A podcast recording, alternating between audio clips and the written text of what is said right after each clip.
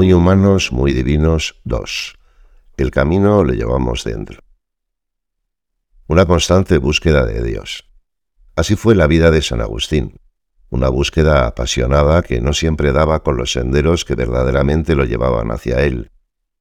En sus años de juventud lo movía fuertemente su interés por las letras y la admiración que sus capacidades retóricas suscitaban en los demás. Algunas veces sus impulsos más bien lo alejaban, e incluso abrazó modos de pensar que se encontraban en las antípodas de la fe cristiana. Sin embargo, la búsqueda de la verdad y la lectura de la Sagrada Escritura poco a poco lo acercaron al cristianismo.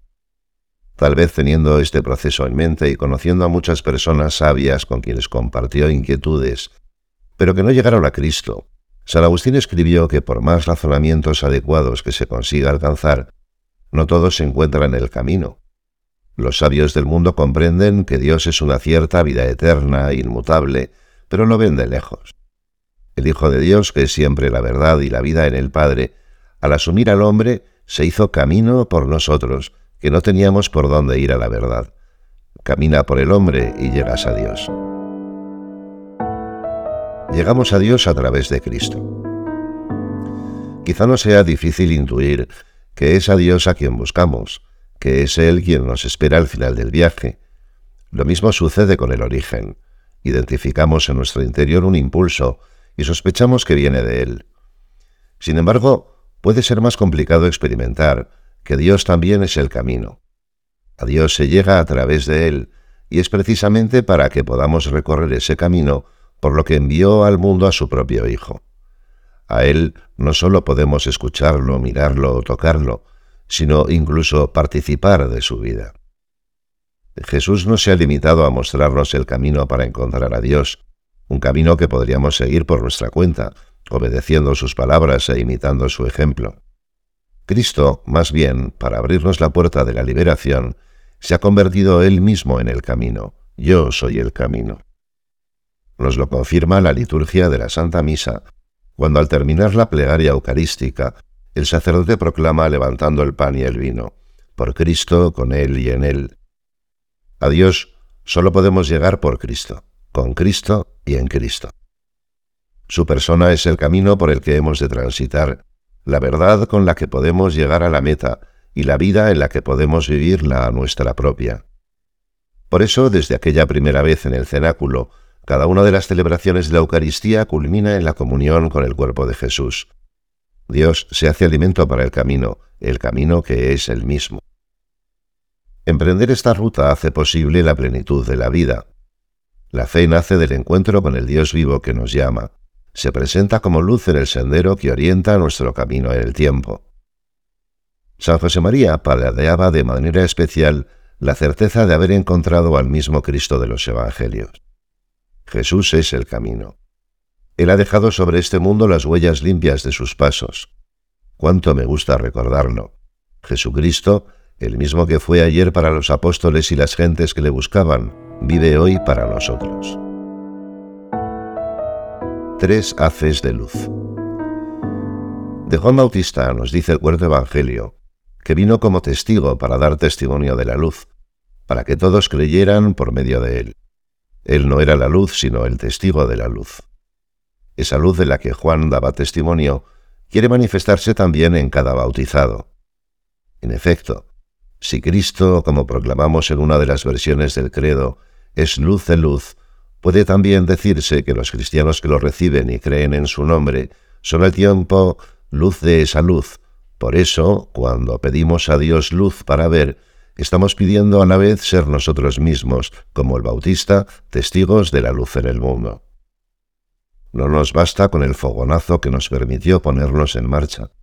Tampoco es suficiente aquel brillo que, proyectado al fondo de la vida, nos permite orientarnos. Necesitamos una luz que nos acompañe desde dentro.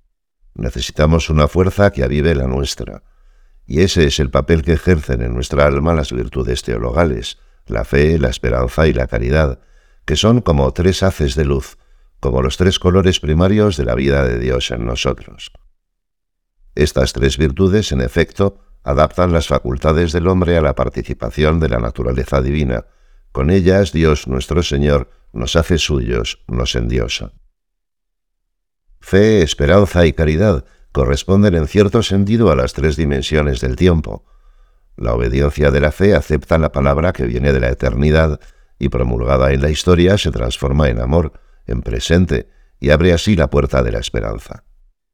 La fe nos precede, nos dice de dónde venimos, pero también a dónde vamos. No es sólo memoria del pasado, sino también luz que ilumina el futuro. Nos abre a la esperanza, nos proyecta hacia la vida. Y en el centro del hilo tendido entre estos dos polos se despliega la caridad, que se conjuga siempre en tiempo presente. Con la fuerza de la fe y la confianza de la esperanza, podemos decirnos, aquí y ahora, en esta persona, en esta situación, yo puedo ser, con todas mis limitaciones, luz de Dios, amor de Dios. La novedad viene de vivir con Él.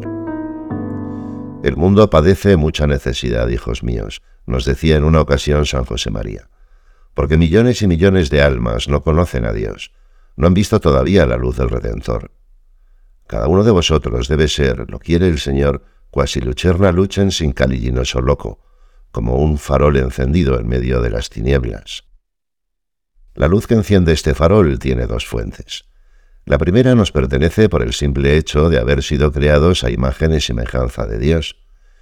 Esa fuente nunca nos abandona y se manifiesta en nuestra capacidad para comprender lo verdadero, en nuestra inclinación a querer lo bueno, e incluso más profundamente en nuestra dignidad por haber salido de la mano de un Creador sumamente inteligente, amoroso, libre y no de un ciego azar.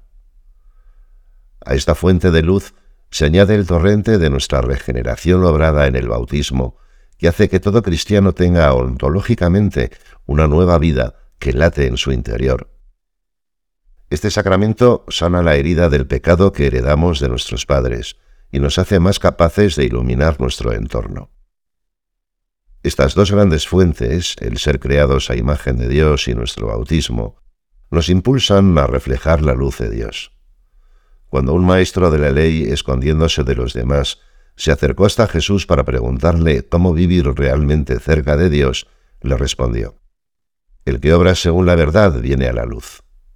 También nuestras acciones, llevadas por la misericordia de Dios, generan luz si nos dejamos impulsar por nuestra bondad y por su gracia, si nos despojamos de lo que nos lleva a movernos, a veces, en una dirección contraria. Esa familiaridad con la luz de Dios esa facilidad para optar por sus bienes mayores antes que por otros aparentes, se transforma poco a poco en una connaturalidad entre el hombre y el verdadero bien. Tal connaturalidad se fundamenta y se desarrolla en las actitudes virtuosas del hombre mismo, la prudencia y las otras virtudes cardinales, y en primer lugar las virtudes teologales de la fe, la esperanza y la caridad. La identificación con Jesucristo consiste en el desarrollo, por la gracia y por la acogida que le damos en nuestra alma, de esa connaturalidad cada vez más grande con Él, de modo que podamos llegar a tener sus mismos sentimientos, sus mismas actitudes. Cuanto más se avanza en la intimidad con Jesús, más nos damos cuenta de que buscar la santidad no consiste principalmente en la lucha por alcanzar la altura de un determinado estándar moral, sino en un camino confiado con Dios, por el que sentimos con Él, sufrimos con Él, vibramos con Él. Qué bien lo ilustraba San José María. En momentos de agotamiento, de hastío, acude confiadamente al Señor, diciéndole, como aquel amigo nuestro, Jesús, tú verás lo que haces. Antes de comenzar la lucha ya estoy cansado. En eso consiste la responsabilidad del cristiano, en responder con Él, Jesús, aquí estoy, contigo, tú verás lo que haces. La vida cristiana, así comprendida, no consiste en asentir a un sistema de ideas, sino en confiar en una persona, en Cristo. Así lo han vivido tantos hombres y mujeres durante la historia. Hoy no poseemos ni otro mensaje ni otros medios. Como ellos, tenemos la tarea de iluminar el mundo desde dentro, como gráficamente lo describían los escritos de los primeros siglos. Los cristianos son en el mundo lo que el alma es en el cuerpo. Tan importante es el puesto que Dios les ha asignado, del que no les es lícito desertar. Ser alma del mundo, ese es nuestro camino, y el camino lo tenemos dentro. Es Jesucristo que nos quiere como Él, muy humanos y muy divinos. Carla Seixela.